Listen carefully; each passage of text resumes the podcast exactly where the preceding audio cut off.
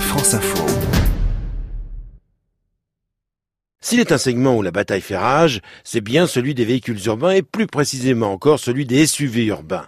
Après les Nissan Juke, Peugeot 2008, Renault Capture et autres Citroën C3 Aircross, voici venir le cinquième véhicule de loisirs de la marque Volkswagen, le T-Cross. Basé sur la plateforme de la Polo, ce petit SUV urbain de 4 mètres 11 seulement semble bien décidé à vouloir offrir sur le marché l'un des meilleurs compromis encombrement-habitabilité. Guillaume Pulig, chef de service produit Volkswagen.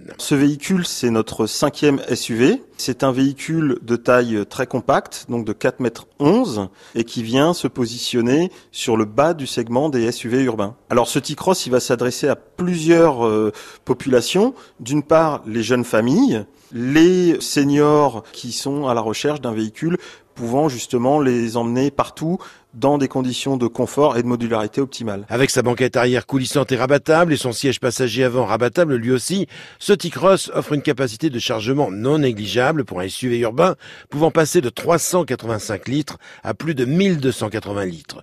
Qui plus est, la firme allemande n'a pas hésité à le doter, comme pour les grands, de toutes les assistances indispensables à la sécurité. Guillaume Pulig. On va avoir un assistant au maintien de voie, un assistant à la détection d'angle mort, le régulateur de vitesse adaptatif qui adapte la vitesse, ou même la détection euh, piéton qui permet donc de freiner et d'éviter tout incident. Visant plus particulièrement une clientèle de jeunes familles ou de seniors, ce T-Cross se voit doté pour son arrivée sur le marché de deux motorisations 3 cylindres essence de 95 et 115 chevaux. D'autres motorisations, dont un diesel et une version essence de 150 chevaux, suivront.